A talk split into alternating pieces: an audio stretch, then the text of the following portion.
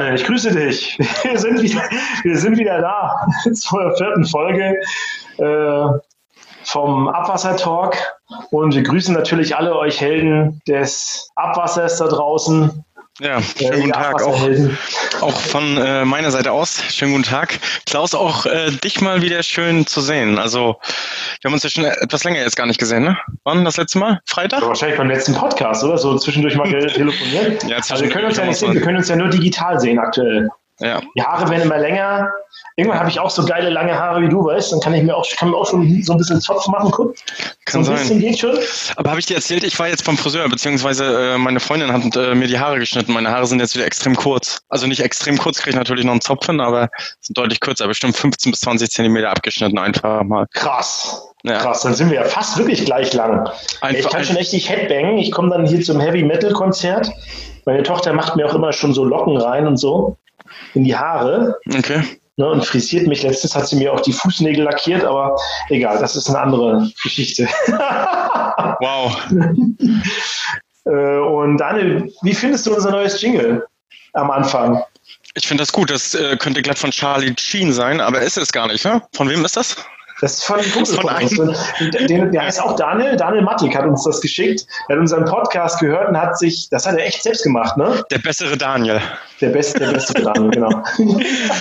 Das hat er echt, hat er, hat er echt super gemacht, ne? Einen Jingle gemacht. Also wenn ihr den Jingle gut findet oder nicht, schreibt uns das in die Comments vielleicht. Ähm, wir verwenden ihn jetzt einfach, weil wir das total cool fanden. Das, das haben wir einfach zugeschickt bekommen. Jetzt haben wir auch einen Jingle zum Einstieg. Einstieg. Jetzt ein Logo, genau. Jingle, alles.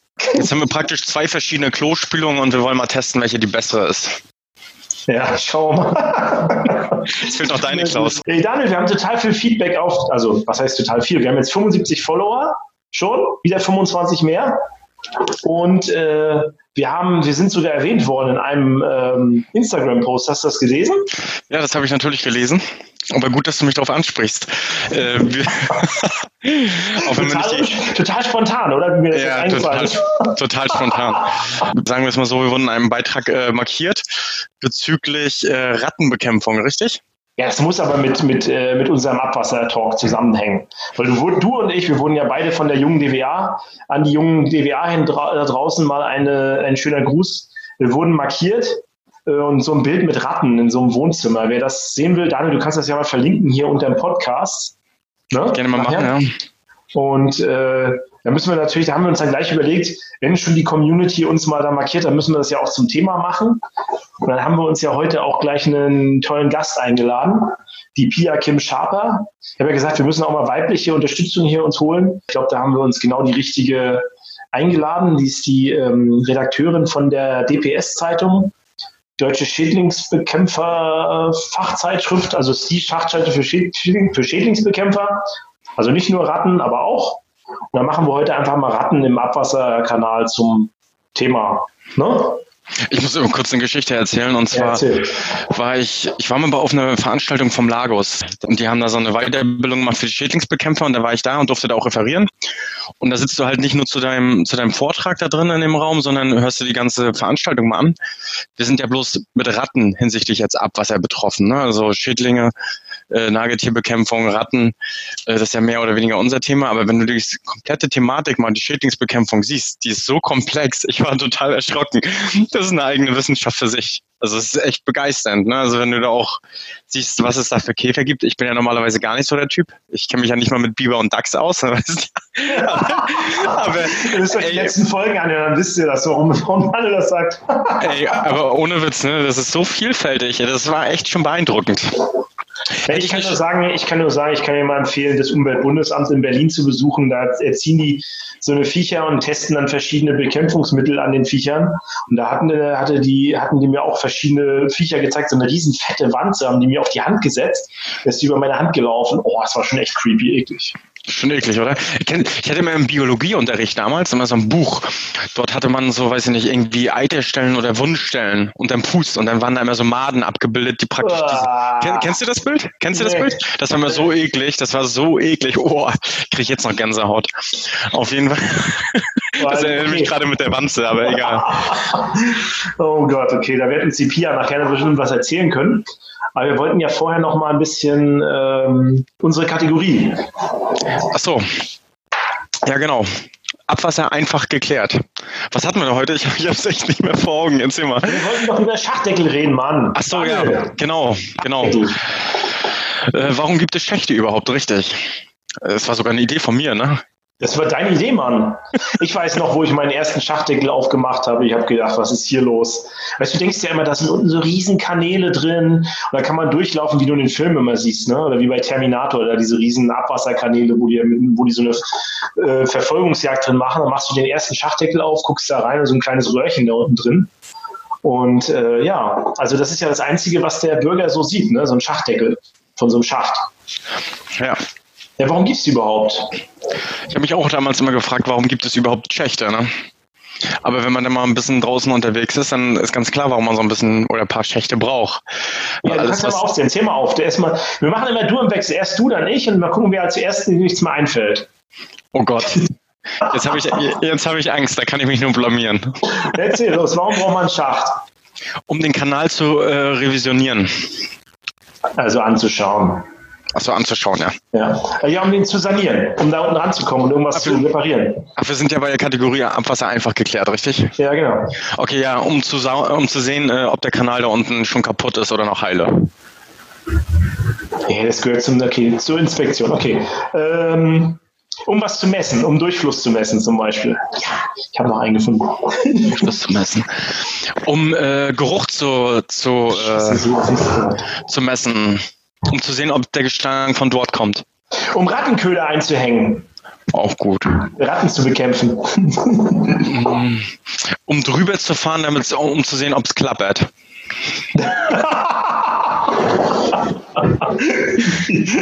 da denkt man ja echt manchmal, das ist ja echt so ein Problem bei den Schachdeckeln. Ne? Das ist ja übrigens das, was der Einzige, was der Bürger vom Kanal sieht, ne? Den Schachdeckel. Wusstest du eigentlich, dass das eine Einstellungsfrage bei Google ist, wenn man bei Google arbeiten will? Warum ist ein Schachdeckel rund? Nee, weiß ich nicht. Warum? Also ich weiß, also ich könnte mir schon vorstellen, warum, warum er rund ist. Ja, warum ist er rund? Ich denke, ähm, damit der Schachdeckel nicht reinfallen kann. Ist das richtig? Ja, das ist das, das ist natürlich richtig, aber du kannst auch sagen, der, bei Google kannst du auch sagen, weil es schöner aussieht als eckig. Oder weil das materialmäßig günstiger ist. Oder weil äh, weil die Erde rund ist. Weil die Erde rund ist. Also es ist ja eigentlich nur eine Testfrage, wie du darauf reagierst, auf die Frage.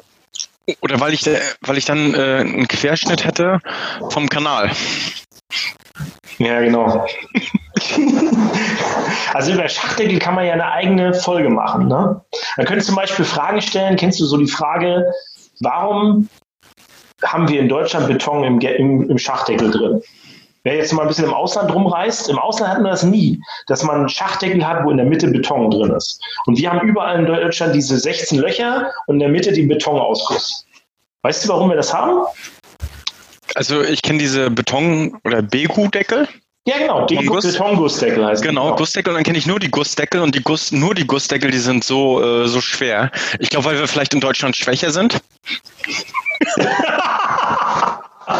Das, die Begründung habe ich auch noch nie gehört. Nee, ja, meine Lieblingsbegründung, weißt du, meine Lieblingsbegründung ist, Adolf hatte im Zweiten Weltkrieg keinen, äh, keinen Stahl mehr und deswegen hat man Beton da reingegossen. So ein Quatsch. Ich glaube einfach nur, das ist eine Kosteneinsparung. Ich glaube, das ist eine Kosteneinsparung. Beton ist günstiger als Guss. Ja, ich habe noch nie jemanden gefunden, der mir das wirklich beantwortet hat. Also noch niemand, der genau wusste, warum. Okay. Also manche sagen auch, der Beton hat bessere Reibungseigenschaften, wenn man darüber fährt, dass man nicht wegrutscht. Zum Beispiel okay. wie mhm. Asphalt und so weiter. Auch vielleicht Dämpfungseigenschaften, dass wenn man gerade, wenn man drüber fährt, das nicht klappert und so. Ja. Mhm. Also, das ist nochmal ein spannendes, da können wir auch nochmal ewig drüber reden. Weißt du? Mhm. Hast du eigentlich, was, weißt du, was mir noch nicht aufgefallen ist? Ähm, kennst du dieses Bild von der, von der, von der Ratte, die im Schachdeckel hängen geblieben ist? Ja, das habe ich gesehen. Das ging noch. War das nicht sogar auf der KA? Ich weiß nicht, ob das auf der KA vorne drauf war. es ging nur viral durch die ganzen Medien. Ne? Aber ich habe es auf jeden Fall gesehen, ja. Ich bin mir jetzt aber unschlüssig, ob es wirklich auf der KA so, war. Wo so eine Familie dann die Ratte gesehen hat, wie sie da feststecken geblieben ist im, im Loch von so einem Deckel und dann äh, nicht mehr rauskam und dann die Feuerwehr gerufen wurde, um sie zu retten. Ja. Und die ganze Fachbranche nur gedacht hat, nimm doch einen Klappspaten und hau. Na egal. Aber das kannst du ja von kannst du ja von den Kindern nicht machen, weißt du? Mhm. Das wäre ja dann auch Tierquälerei, ne? Quälerei. Damit verstößt du ja dann gegen die verschiedensten Gesetze. Ja, naja, weiß ich gar nicht, ob das so verboten ist. Ich meine, wir, wir machen das ja, um die Ratten da zu killen irgendwie, ne? Von daher ist das vielleicht auch nachher eine gute Überleitung zu unserem, zu unserer ähm, Fachexpertin, oder? Aber man darf doch, äh, äh, laut Tierschutzgesetz ist es nicht so, dass du Ratten erschlagen darfst, aber nicht erstechen? I don't know. Naja.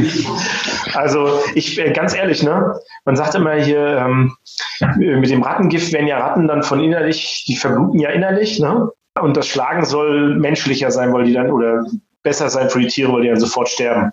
Okay. Aber da können wir unsere Fach, unseren Fachgast mal fragen. Können wir eigentlich mal mit einladen jetzt, oder? Ja, können wir gerne machen, ja. Pass auf, dann holen wir die Pia mal dazu und fragen wir sie das gleich mal, wie sie das sieht. Ja, jetzt haben wir unseren Gast dazu geholt. Pia, hörst du uns? Ja, ich höre euch. Ich hoffe, dass ihr mich auch hören könnt. Wir können dich gut hören. Wir haben äh, gerade schon so ein bisschen eingeleitet und haben ein bisschen erklärt, was, warum es Schachdeckel im Kanal gibt und so. Und dann kamen wir auf dieses Bild von der von der Ratte, die in dem Schachdeckel hängt. Genau. Das ist ja auch, das ist, glaube ich, so ein bisschen viral gegangen. Und da haben wir uns halt gefragt, äh, was für so eine Ratte der, das Tollere abzuleben ist, auf äh, erschlagen zu werden oder vergiftet zu werden. Und da haben wir halt gesagt, da holen wir dich mal als Expertin dazu. Kannst du vielleicht mal gleich darauf antworten? Vielleicht stelle ich dir erstmal kurz vor für die Hörer oder vielleicht willst du auch selber. Also wir haben die Pia dazu geholt. Die Pia Kim Schafer ist Redakteurin, ne? Chefredakteurin von der DPS, ne? Genau, ich bin leitende Redakteurin bei DPS. DPS ist eine Fachzeitschrift für den Bereich Schädlingsbekämpfung.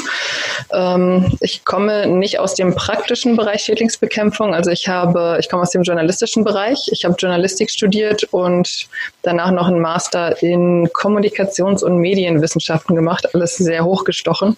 Das befähigt mich immerhin dazu, Statistiken zu lesen und zu verstehen.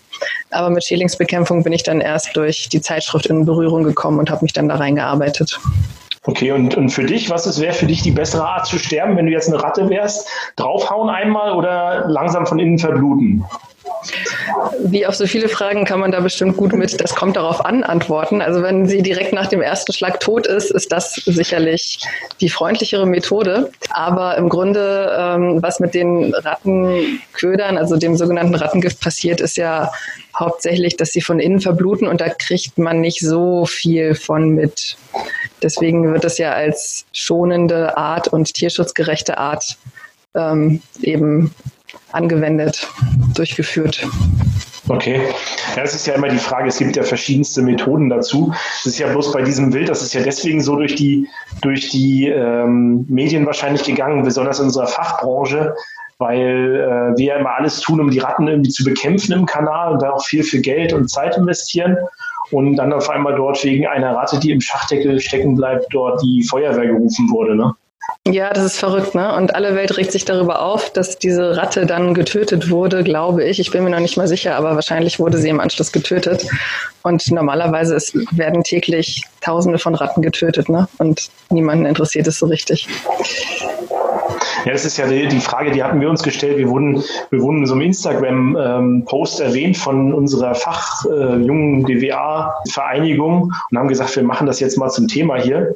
Wie ist denn äh, von, von euch als DPS so die Vorgehensweise? Seid ihr eher für die Schädlingsbekämpfer selbst da oder, oder äh, das sind ja eher eure Leser, oder? Genau, unsere Leser sind alle Schädlingsbekämpfer.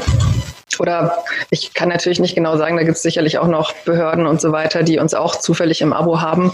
Aber unsere Zielgruppe sind Schädlingsbekämpfungsbetriebe.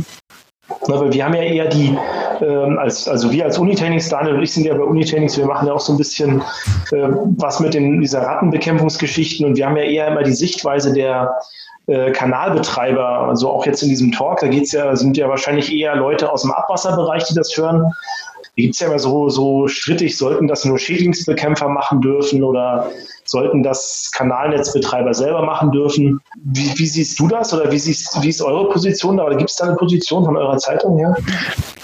Dadurch, dass es eben um Lebewesen geht, also es werden ja Lebewesen getötet, auch Wirbeltiere und da greift eben das Tierschutzgesetz. Und das hat ja einen Grund, weshalb das so ist. Das heißt, es ist schon sinnvoll, wenn nicht einfach jeder losgehen kann und diese Tiere töten darf. Denn es geht auch darum, die möglichst mit wenig Leid zu töten.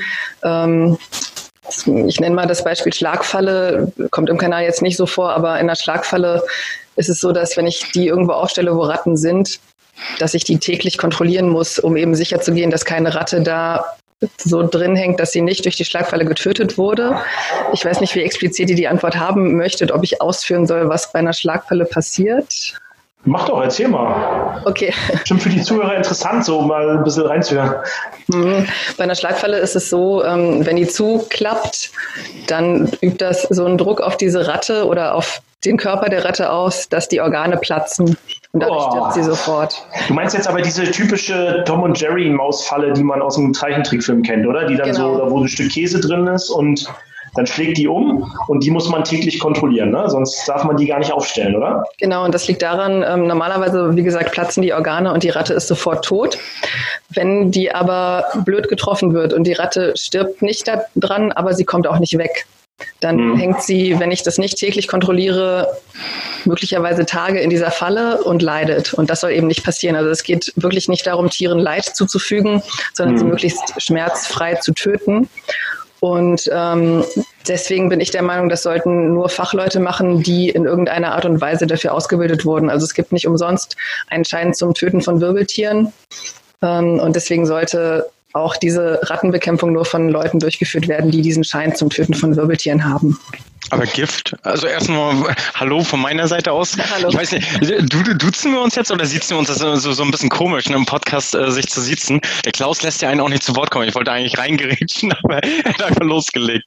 Ähm, wir können uns gerne nicht. duzen. Okay, super. Also ich bin der Daniel. Hallo Daniel, ja. ich bin Pia. Hallo Pia. ähm, und zwar, jetzt weiß ich gar nicht mehr, was ich sagen wollte, doch. Ähm, aber Gift auslegen können ja theoretisch alle beziehungsweise dadurch wird die äh, Ratte ja auch, äh, sag mal, fachgerecht getötet, wenn sie innerlich verblutet. Gift auslegen können theoretisch alle. Ähm, praktisch kann nicht jede Person jedes Gift auslegen. Also es gibt Gift, das kann ich mir auch im Baumarkt kaufen und kann das eben auslegen. Ähm, und es gibt Gift, das kann ich nicht einfach so im Baumarkt kaufen. Das ist eben nur den Profis vorenthalten. Ähm, bei diesen Giften das ist ein bisschen kompliziert zu erklären. Ich versuche mal, das verständlich zu machen und wenn es unverständlich ist, fragt einfach. Dann fragen wir dich näher nach, genau. Genau, grätscht einfach rein. Ähm, ja. Dieses Gift besteht im Prinzip, ich sage jetzt einfach mal vereinfacht aus Haferflocken, ein bisschen was, was klebt und dem Wirkstoff. Es gibt verschiedene Wirkstoffe und für die Rattenbekämpfung werden sogenannte Antikoagulantien vorwiegend verwendet. Antikoagulantien sind Blutgerinnungshemmer ohne das jetzt 100 Prozent zu wissen, das ist so ähnlich wie in Kopfschmerztabletten, die eben dafür sorgen, dass das Blut ein bisschen verdünnt ist. Und ja, diese Antikoagulantien. In Herzmittel, ne?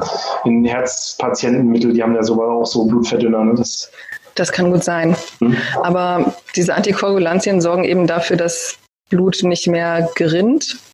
Und im Endeffekt tötet es die Ratte dadurch, dass die innerlich verblutet. Ähm, es gibt zwei verschiedene Arten von Antikoagulantien. Es gibt die erste Generation und die zweite Generation. Ähm, von den Antikoagulantien der ersten Generation muss der Köder mehrfach aufgenommen werden. Also wenn die Ratte einen dieser Köder frisst, dann ist sie nicht sofort tot, sondern sie muss häufiger von diesem Köder fressen. Die Antikoagulantien lagern sich im Körper an. Und wenn eine bestimmte Menge, die sogenannte ähm, letale Dosis, erreicht ist, dann stirbt sie daran. Dann verblutet sie innerlich. Bei den Antikoagulantien der zweiten Generation ist es so, dass eine einmalige Aufnahme in der Regel ausreicht, um die Ratte zu töten. Da darf ich vielleicht mal kurz reingrätschen. Du hast das erzählt mit dem Anlagern im Körper. Ne? Das ist ja auch der Grund, warum diese Stoffe eigentlich generell verboten sind. Wir haben ja nur eine Ausnahmegenehmigung, die einzusetzen. Ne? Kannst du dazu ein bisschen was sagen? Es geht dabei hauptsächlich darum, ähm, dass man Nichtzielorganismen nicht vergiften sollte. Denn wie du schon gesagt hast, dadurch, dass es sich anlagert, kann es sich oder lagert es sich nicht nur in den Ratten an, sondern auch in anderen Tieren. Ähm, da gibt es unterschiedliche Forschungen, unterschiedliche Philosophien zu. Ähm, natürlich ist es kritisch, wenn ein Tier diesen Rattenköder direkt frisst. Deswegen sind die meistens so ausgebracht, dass eben nicht Nichtzielorganismen da rankommen. komplett verhindern kann man das natürlich nicht. So ein Ratten, also so ein Rattenköder ist ja häufig, wenn er außen zum Beispiel angebracht ist, in so einer Köderbox drin. Wenn jetzt jemand vorbeikommt, diese Box schüttelt, irgendwann wird dieser Köder da rauskommen. Also ich kann nicht hundertprozentig verhindern, dass man diesen Köder da nicht irgendwie rausholen kann und das nicht irgendwie eine Eule, ein Hund, was weiß ich, davon fressen kann. Und wenn die eine bestimmte Menge aufnehmen, dann werden die daran auch irgendwann sterben, höchstwahrscheinlich. Da gibt es so schöne Tabellen, wo man eben sieht, ähm, wie viel von welchem Wirkstoff welches Tier oder welches Lebewesen verträgt, bis es daran stirbt. Also man kann sich das ja vorstellen wie so, ein, wie so eine, also Ratte frisst Köder, äh, Eule frisst Ratte. Wie viele Ratten genau. müsste denn so eine Eule fressen, damit sie Stimmt, gibt es da irgendwelche Aussagen zu? Entschuldigung. Bis sie nicht mehr fliegen kann oder was? Berechtigte Frage, das ist aber eben gerade der Knackpunkt. Also ich kann es noch ziemlich gut nachvollziehen, wenn ich gucke, wie viel Köder muss denn die Eule fressen, um dran zu sterben. Mhm. Da gibt es eben, wie gesagt, Listen. Das ist dann wichtig, äh, zum Beispiel zur Rattenbekämpfung im Schweinestall. Dann suche ich mir mhm. natürlich einen Wirkstoff raus, von dem das Schwein ganz, ganz, ganz, ganz viel fressen muss, damit es irgendwann daran stirbt. Und mhm. nehme nicht irgendeinen Wirkstoff, wo es nur ganz wenig aufnehmen muss, denn dieses Schwein soll ja nicht daran sterben, sondern nur die Ratte. Mhm. Wenn aber eine Ratte den Wirkstoff schon aufgenommen hat, dann kann ich das ja nicht eins zu eins umrechnen. Also dieser Wirkstoff macht ja irgendwas im Körper der Ratte, der wird jetzt irgendwas verarbeitet.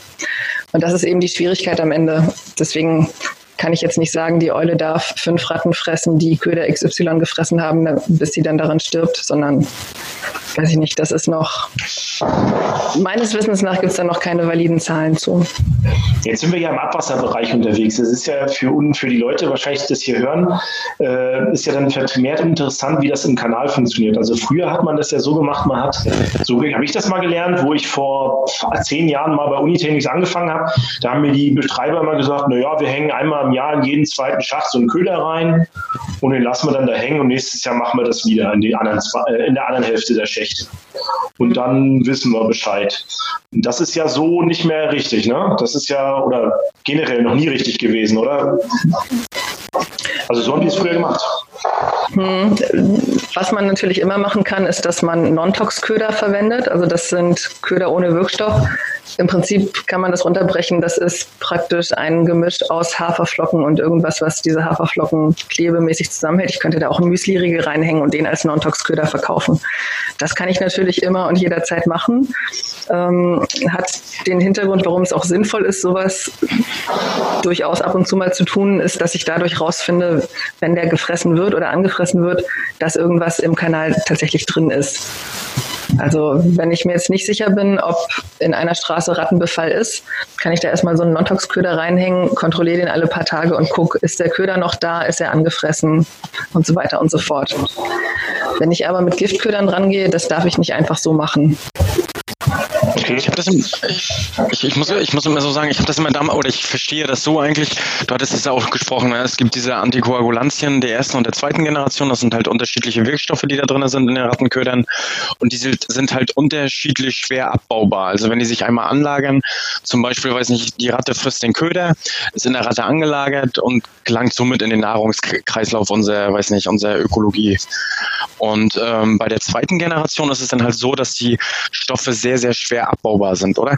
Und deswegen äh, gibt es halt immer strengere Vorschriften, auch da, ich sag mal, gewisse Maßnahmen halt äh, nachzuverfolgen und einzuleiten, damit diese Wirkstoffe halt nicht in der Nahrungskette ja, reinkommen?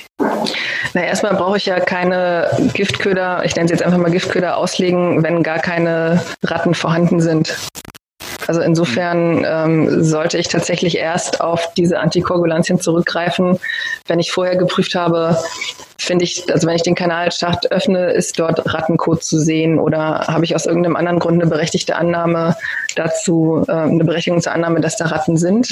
Mhm. Ähm, und erst wenn ich weiß, ja, da sind definitiv Ratten, dann sollte ich auch so eine Bekämpfung durchführen und dann habe ich eben auch gewisse Auflagen, was die Kontrolle angeht. Also im Kanal ist das ein bisschen anders als außerhalb des Kanals. Normalerweise, wenn ich Rattenköder auslege, muss ich alle sieben Tage dahin gehen und kontrollieren, ob dieser Köder abgefressen wurde. Wenn der Köder an- oder abgefressen wurde, dann tausche ich ihn aus. Also dann packe ich da wieder Giftköder hin.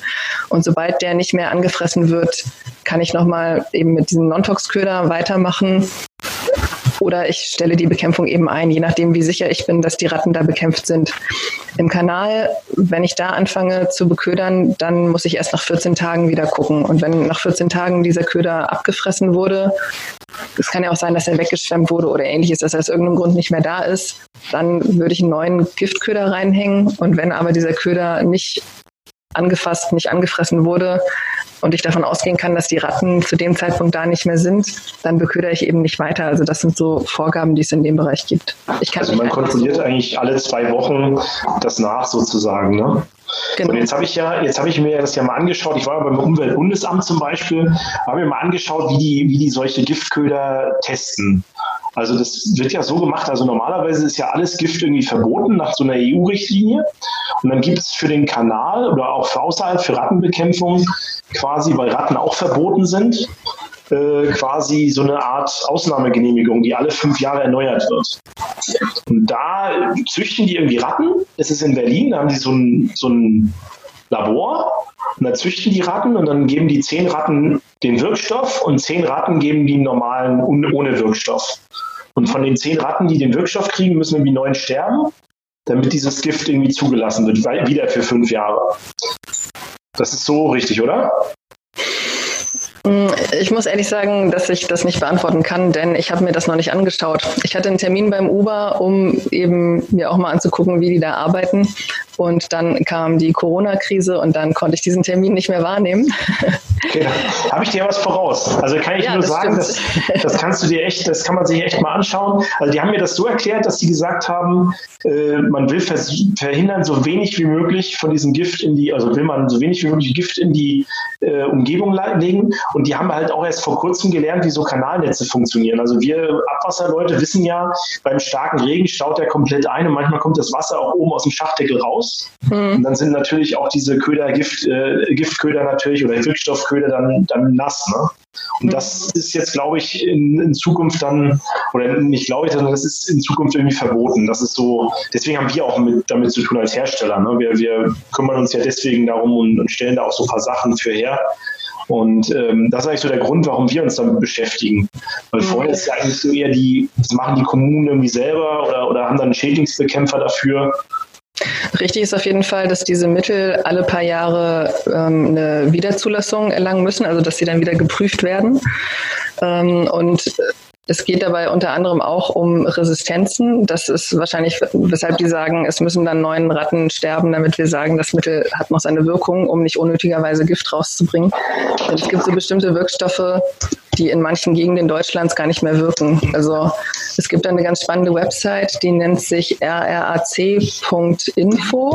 Das ist das Rodenticide Resistance Action Committee. Und die haben zum Beispiel auch eine Karte für Deutschland, wo man einen Wirkstoff eingeben kann und dann sieht man auf dieser Karte, in welchem Bereich die Ratten resistent sind gegen diesen Wirkstoff. Zum Beispiel äh, gibt es bestimmte Stoffe, die man im Emsland gar nicht verwenden braucht, weil die Ratten sowieso nicht dran sterben. Also wenn man die damit bekühlt. Wie heißt diese Adresse nochmal? Die müssen wir mit verlinken. Hm? www.rrac.info. ac.info. Das machen wir auch unterhalb der, der von unserem Podcast, verlinken wir das mit Daniel, ne? Ja, verlinke ich mit drunter unter dem Podcast. Äh, mal noch eine Frage. Also ähm, es gibt ja die, die, die Köder oder die Antikoagulantien der ersten und der zweiten Generation und dürfen dann beide noch im Kanalbetrieb ausgelegt werden? Dürfen die noch nass werden? Also wie sind da der, aktuell die Vorschriften? Könntest du vielleicht nochmal darauf eingehen, was sich da erneuert hat in der letzten Zeit, auch gerade für die Kanalnetzbetreiber, was wir vielleicht beachten müssen aufgrund gesetzlicher Vorgaben? Mhm. Ähm, erstmal ist wichtig, man kann nicht sagen, der eine Wirkstoff darf im Kanal angewendet werden, der andere nicht. Das ist von Produkt zu Produkt unterschiedlich. Also da muss man tatsächlich wie in vielen Bereichen der Schädlingsbekämpfung das Produktdatenblatt lesen, das eben dem Produkt immer beiliegt oder es steht auf, den, äh, auf der Verpackung drauf und muss da nachlesen, wofür sich dieser Köder eignet. Denn wie gesagt, manche kann ich nicht in der Kanalisation verwenden, weil sie dafür nicht zugelassen sind. Ähm, es gibt neue Vorgaben, die man ziemlich gut zusammengefasst beim Umweltbundesamt nachlesen kann. Ich bin ja auch schon mal bei euch gewesen, da habt ihr die, glaube ich, auch ausliegen gehabt. Die haben einmal diese häufige Fragen bei der Bekämpfung von Ratten und da gibt es auch einen Teil zur Bekämpfung im Kanal und es ist relativ neu, ähm, dass ich eben sicherstellen muss, dass dieser Köder nicht mit Wasser in Berührung kommt. Okay. Mhm. Das ist äh, auch der Punkt, wo dann eben ähm, ich sage jetzt einfach mal, Köderschutzboxen für den Kanal zum Einsatz kommen oder wo man sich generell überlegt hat, ob die Rattenbekämpfung im Kanal noch so weiterführbar ist, wie sie im Moment gemacht wird. Also im Moment ist es eher so, dass der Köder reingehängt wird und dann irgendwann kontrolliert wird, aber er hängt dann eben an einer Schnur oder an einem Draht im Kanal. Ähm, ja, unsere größte ja. Schwierigkeit ist ja immer herauszufinden, wie die Ratten ticken hm. und äh, warum die in so eine Box reingehen oder nicht. Und das ist ja so, das ist ja fast schon, äh, also ich kann nur von einer Anekdote erzählen, du warst ja auch bei so einem Workshop da dabei, da saßen irgendwie vom Umweltbundesamt saß da jemand, ein Biologe und ein Schädlingsbekämpfer und dann sagt der Erste so, ja, die Boxen, die ihr da benutzt, die sind irgendwie rot und rot mögen die Ratten nicht. Und dann sagte der nächste, sagte dann irgendwie, ja, aber Ratten können doch gar kein Rot und, und also Farben sehen, die haben doch nur diese Schwarz-Weiß-Sicht. Und dann saß daneben eine Biologin und sagte, ja, doch, die können doch Farben sehen. Und der nächste, der daneben saß, sagte dann, ähm, ja, aber da unten ist ja dunkel und deswegen kann man das ja nicht sehen. Hm. Und da habe ich dann auch gedacht, die haben alle keine Ahnung, was die Ratten da unten so wirklich machen. so. ähm, ganz grundsätzlich sind Ratten ähm, neophob, also das heißt, sie haben Angst vor allem, was neu ist und misstrauen erstmal allem, was neu ist.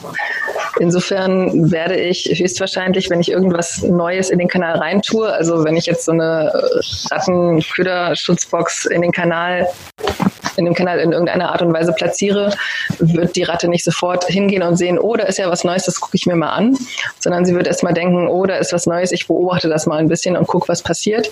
Und wenn sie weiß, es geht keine Gefahr von dem Objekt aus, dann schaut sie es sich vielleicht an.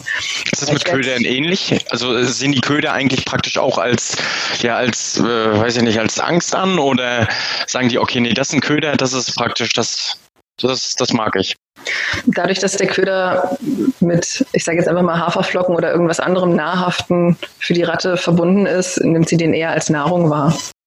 Das Problem ist wirklich bei so einer Box, also sobald ich diesen Köder in eine Box reintue, muss sie ja unbekanntes Terrain betreten, wo sie auch nicht sicher sein kann, dass sie da wieder rauskommt. Und das macht sie nicht, weil sie gerade neugierig ist, sondern sie ist eher das Gegenteil von neugierig. Sie ist da eher skeptisch. Also sehr, sehr scheu, die Tiere. Genau. Okay. Letztens bei Twitter habe ich das gepostet, äh, nee, bei Twitter, bei Instagram habe ich das gepostet. Da war ich in Pforzheim und da hat, hat der Chef Schädlingsbekämpfer dort, der macht das für die Stadt und für der ist selber auch Schädlingsbekämpfer ausgebildet. Der macht es für die Stadt oberflächlich, aber auch für den Kanal, also beides. Mhm. Und der hat äh, bei einem Parkplatz, wo er mal Ratten hat, hat er auf die auf die Wärme, das ist so der, die Schachtoberfläche in so einem Kanalschacht, hat er so Haferflocken runtergestreut. Und dann haben wir so eine Kamera ihm zur Verfügung gestellt mit so einer Wildkamera, die er so einen Kanal oben reingehängt hat. Und da hat er mir die Bilder gezeigt. Und da hat er irgendwie 20 Ratten auf einmal, habe ich in dem Schacht gesehen.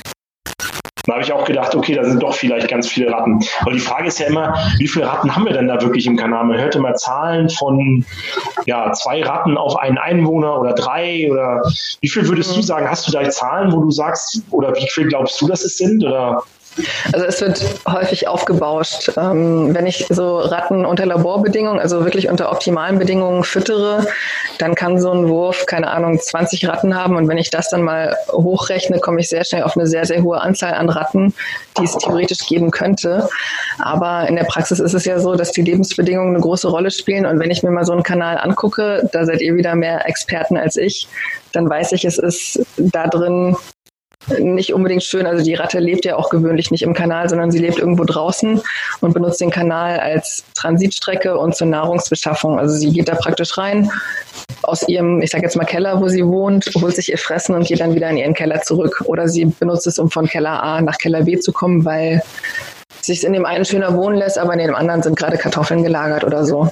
Mhm. Ähm, insofern wohnt sie da unten nicht und ähm, ich habe gerade Nahrung schon angesprochen. Bei Nahrung gibt es ja auch immer eine Nahrungskonkurrenz.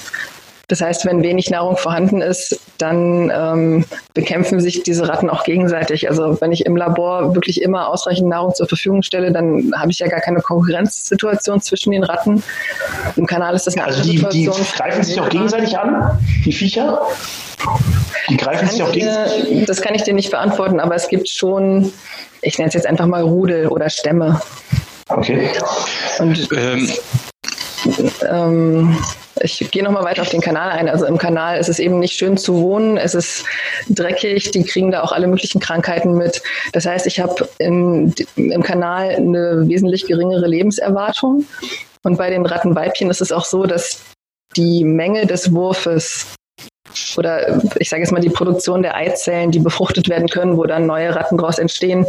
Ähm, wenn die Rattenmutter wenig Fressen zur Verfügung hat, dann kriegt sie auch weniger Junge. Das heißt, ah, okay. da habe ich mhm. ganz, ganz andere Einflüsse von außen, die dafür sorgen, dass die Population im Kanal oder in der freien Natur nicht so hoch wird wie unter Laborbedingungen. Wie würdest du das sehen? Ähm, nutzen die Ratten eher die Kanäle als Verkehrswege oder nutzen die Ratten wirklich die Kanäle, um sich fortzupflanzen, um dort zu leben?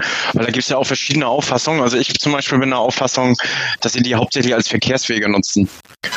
Ja, als Verkehrswege und eben zur Nahrungsbeschaffung. Ne? Denn äh, da ist schon sehr viel dran, dass man sagt, es sollten keine Lebensmittel die Toilette runtergespült werden, denn die Ratten ernähren sich eben dann davon.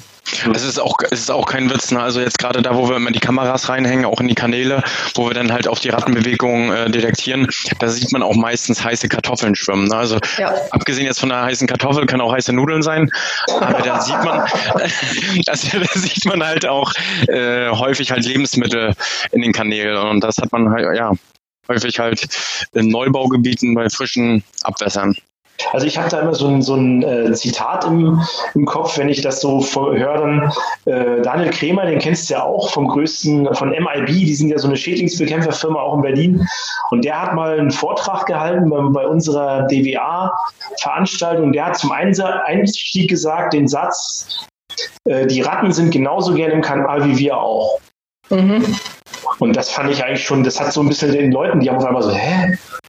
Das war so ein bisschen so Augen öffnen, weil man ja immer gleich denkt, äh, Ratte gleich Kanal, ne? Mhm. Also ja, ist so. Vielleicht kann man sagen, da auch nicht, sondern sie halten sich da nur auf, weil es ein einfacher Weg der Nahrungsbeschaffung ist. Vielleicht kann man sagen, Ratten sind so gerne im Kanal wie wir auf den Straßen. Aber auf der Straße habe ich Sonne und nee. Ja, aber ich nutze die Straße hauptsächlich um von A. Nee, ich, ich, ich sag mal, die Straße nutze ich ja häufig, um von A nach B zu kommen. Und ich habe auch ein paar, ähm, keine Ahnung, Promise-to-Go-Stände. Ne? Das heißt, Essen kann ich mir da auch irgendwo beschaffen. Richtig. Das ist, das ist, guter ist ein guter Vergleich, Daniel. Mit ich kann noch eine Anekdote, eine Anekdote kann ich noch erzählen. Und zwar, ähm, alter Kanalleiter, der hat immer gesagt, wenn bei ihm die Beschwerden so kamen, ne, der hat immer gesagt, wenn so eine Bürgerin angerufen hat, ja, ich habe da Ratten gesehen im Kanal, müssen da was machen. Da hat er die immer gefragt, weil die waren so aufgeregt. Dann hat er die immer gefragt, war das so eine große graue oder so eine braune? Egal was sie dann gesagt hat, hat sie dann zum Beispiel gesagt, ja, so eine graue. Dann sagt er, ja, das sind nicht unsere, das sind die von der Nachbarstadt, die sind nur zu Besuch, dafür sind wir nicht zuständig. Ein Quatsch. Ich habe mal eine andere Frage noch, ähm, Pia. Vielleicht kannst du mal so ein bisschen den Einblick äh, geben, weil wir sind ja hauptsächlich im Kanal unterwegs, im Kanalbetrieb. Mhm. Ähm, dort hat dieses Thema, ich sag mal, in den letzten zwei, drei Jahren extrem an Hype gewonnen. Und ähm, ich weiß nicht, wie lange bist du schon in dieser Branche unterwegs, gerade äh, bei den Schädlingsbekämpfern? Äh, seit ziemlich genau vier Jahren. Seit vier Jahren. Wie würdest du, wie würdest du diesen Hype jetzt sehen? Also hat das jetzt an Fahrt aufgenommen, auch gerade in der Schädlingsbekämpfung? Ähm, würdest du sagen, es hat stark zugenommen oder ist es gleich geblieben oder es hat eher abgenommen? Hm, inwiefern meinst du jetzt Hype? Also, also das, das, Thema rund um die Ratte. Also du hast ja gerade hinsichtlich Schädlingsbekämpfung noch andere Schädlinge, mhm. auch gerade wahrscheinlich in deiner Zeitung, die du darstellst oder die du beleuchtest mal, aber das Thema Ratte. Jetzt ist Daniel weg. okay. Also er will wissen, ob, ob die Daniel, ob das zugenommen hat eher mit den Ratten oder ob du sagst, andere sind besser oder wichtiger. Ähm, ja. Ratten sind eigentlich immer ein Dauerbrenner. Also wir haben in ich denke, mindestens jeder zweiten Ausgabe irgendwas zum Thema Ratte, weil eben auch viele, viele Schädlingsbekämpfer mit Ratten zu tun haben. Ähm, ob es zugenommen hat oder abgenommen hat, auf jeden Fall dadurch, dass eben diese Auflagen kamen, dass die neu und wieder zugelassenen Antikoagulantien nicht mit Wasser in Berührung kommen dürfen, war natürlich erstmal die Frage, okay, ähm, wie müssen wir denn jetzt zukünftig Ratten bekämpfen? Beziehungsweise es hat wieder ein bisschen abgenommen, aber es gab eine Zeit, wo ziemlich viele Neuerungen kamen, neue Auflagen und gerade jetzt mit den, ähm, mit den neuen Vorgaben für die Bekämpfung im Kanal kommen natürlich auch neue Produkte, mit denen man eben so eine Bekämpfung vornehmen kann. Also es gibt auch Schädlingsbekämpfer, die selbst Methoden entwickeln, damit der Köder nicht mit Wasser in Berührung kommt, wenn ich ihn im Kanal einsetze. Mhm. Ähm, insofern gab es bei uns in der Branche so ungefähr vor zwei Jahren, so, das war so die Zeit, wo es ein bisschen zugenommen hat. Und es ist aber schon wieder ein bisschen abgeebbt im Moment, ist so meine Wahrnehmung. Okay.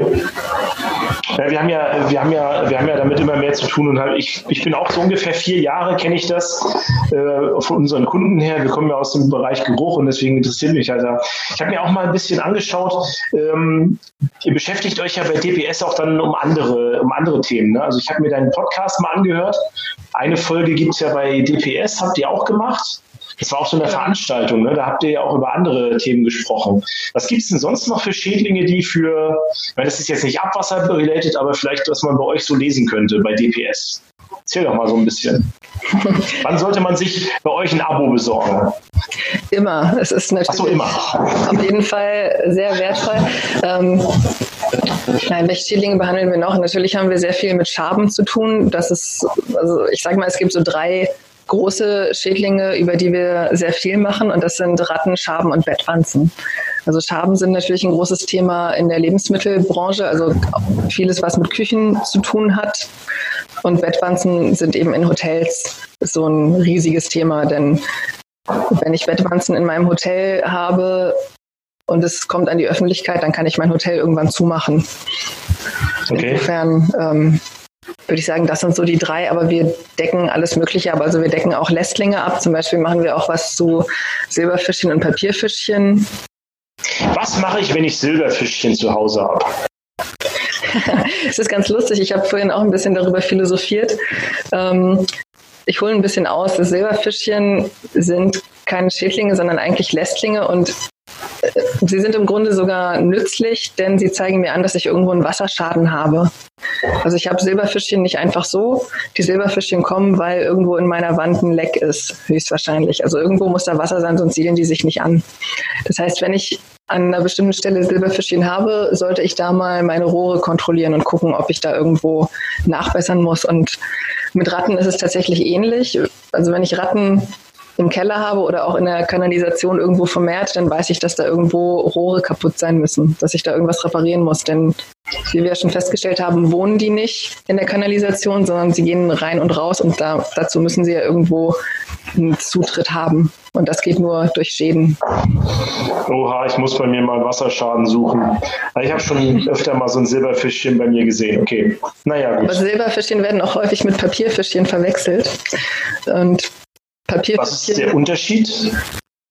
Ähm, Papierfischchen, wie der Name sagt, ernähren die sich von Papier. Also die sind eher ein Problem in Museen, Archiven, Bibliotheken, überall, wo große Mengen von Papier sind.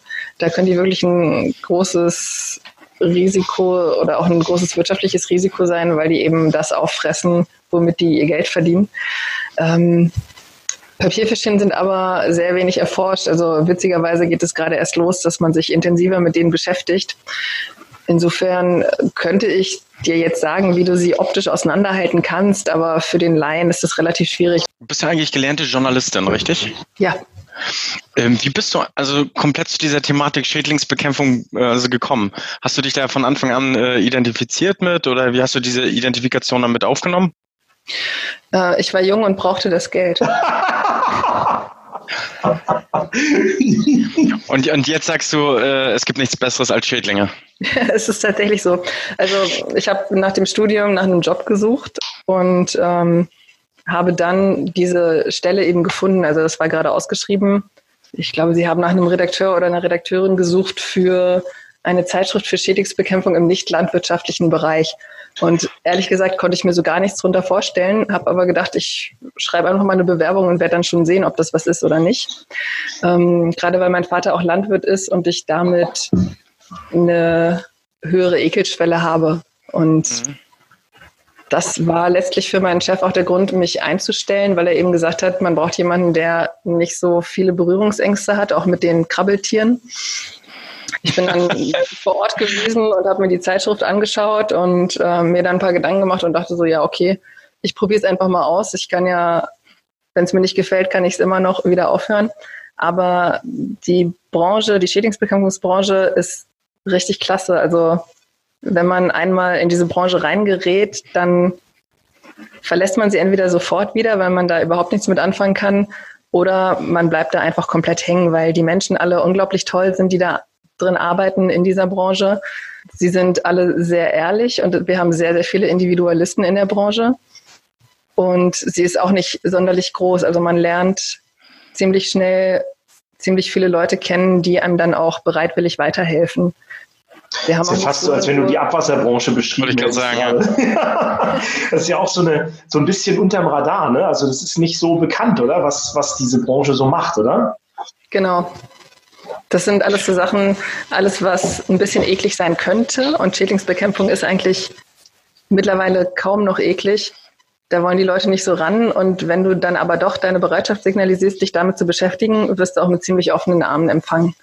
Also der normale Mensch, der stellt sich ja unter Schädlingsbekämpfer, weiß ich nicht, das ist ja so wie bei uns, da denken ja die Leute immer, die Abwassermenschen, die laufen da äh, ständig in zwei Meter hoher Scheiße durch die Gegend. Ne? Genau, weil die wahrscheinlich glauben, dass diese Kanäle so riesig sind, dass ich da drin laufen kann, aber das sind die allerwenigsten. Ne? Genau, und, und, und bei Schädlingsbekämpfern denkt man, naja, man hat ständig von Schaben umgeben und ja. ja. Genau. Herr Schädlings, Schädlingsbekämpfer, darunter stelle ich mir mal Ghostbusters vor. Auch schön. Das sind die modernen Ghostbusters. Ja, das, das ist so wie Ghostbusters, äh, die Schädlingsbekämpfer sind, sind die äh, Turtles mit Meister Splinter im Abwasserbereich die Ratten. Naja. Oh Mann, das darfst du auf keinen Fall rausschneiden. Im Grunde ist Schädlingsbekämpfer auch nicht so ganz richtig. Die machen ja eher Schädlingsprävention. Also dass wirklich Schädlinge dort sind, ist ja nicht unbedingt der Worst Case, denn manchmal lässt es sich nicht verhindern. Manchmal werden die ja auch durch äußere Einflüsse eingeschleppt, zum Beispiel in Küchen durch eine Warenlieferung, sage ich jetzt mal ganz vereinfacht.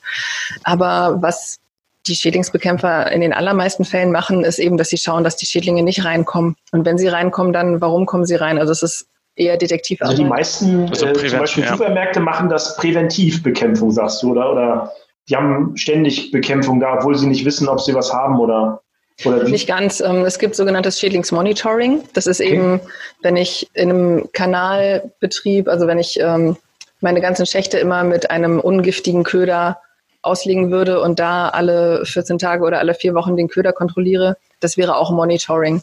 Also ich muss auch sagen, ich beschäftige mich jetzt so lange wie du, äh, so ähnlich lange wie du, ein bisschen kürzer wie du jetzt bei der Zeitschrift bist mit diesem Schädlingsbekämpfungsthema. Und es, umso mehr man sich da reindenkt, also Ratten jetzt im Kanal, umso spannender wird das Thema, auch wenn es vielleicht ein bisschen eklig ist oder so. Vielleicht kann ich nur empfehlen, sich da mal näher reinzuschauen. Also wen das näher interessiert, der muss sich unbedingt deine Zeitung abonnieren, ne? DPS ganz heißt klar, die. ganz klar. DPS. Ja, genau. Und das kann man wahrscheinlich online machen bei dir, ne? Auf der Webseite dps.com oder wie heißt, wie heißt eure Webseite? Ja, unsere Website heißt Schädlingsnet, also Schädling mit AE dann hinten ein S dran und dann .ne. Also die müssen wir auch verlinken, ne? Ansonsten, ich habe mir übrigens deine beiden Podcasts angehört, also den DPS, aber auch den LU Talk. Also ich habe nicht mhm. alles gehört, aber ich habe ein bisschen reingehört.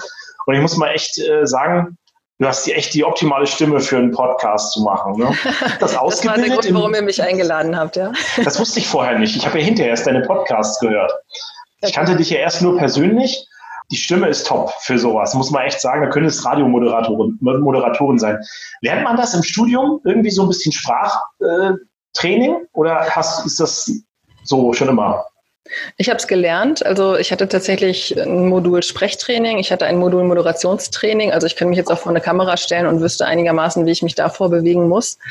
Ähm, und wir hatten auch zwei Semester, wo wir Radiobeiträge gemacht haben und auch zwei Semester, wo wir Videobeiträge gemacht haben. Und da muss man ja auch mit der eigenen Stimme arbeiten. Okay. Du kannst uns ja dann hinterher, wenn wir nicht mehr aufzeichnen, sagen, was wir alles falsch machen. Ja. Kann ich gerne tun. Von daher, du machst ja auch noch einen zweiten Podcast, der heißt LU-Talk, ne? Genau. Den habe ich bei mir im Podcast gar nicht so gefunden, aber den findet man, wenn man auf lu-web.de, glaube ich, geht. Genau, das ist ähm, von einem anderen Magazin, das wir bei uns im Verlag noch rausbringen, der Podcast. Da geht es ja mehr um, um Landwirtschaft, ne? Genau, um Lohnunternehmen. Also äh, es gibt ja die klassischen Landwirte, die haben ihre eigenen Felder, die sie bewirtschaften mit ihren eigenen Maschinen.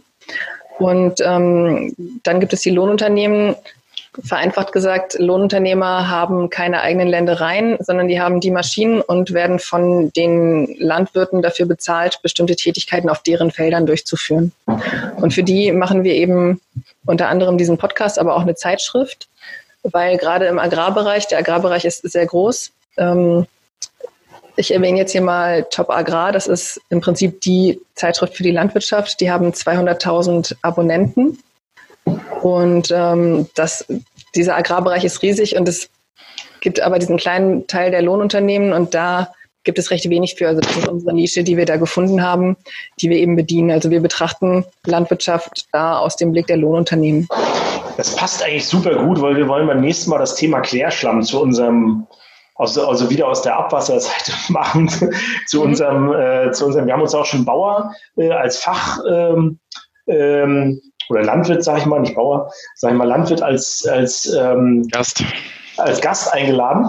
Äh, hast du da vielleicht noch so ein paar abschließende Worte, wie, du, wie, wie seht ihr Klärschlamm?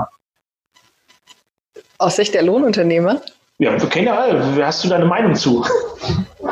Das soll so das nächste Thema bei unserem nächsten Podcast werden. Haben wir uns schon überlegt gehabt. Deswegen passt das eigentlich vielleicht ganz gut. Als gib, uns gib, gib uns mal einen Cliffhanger.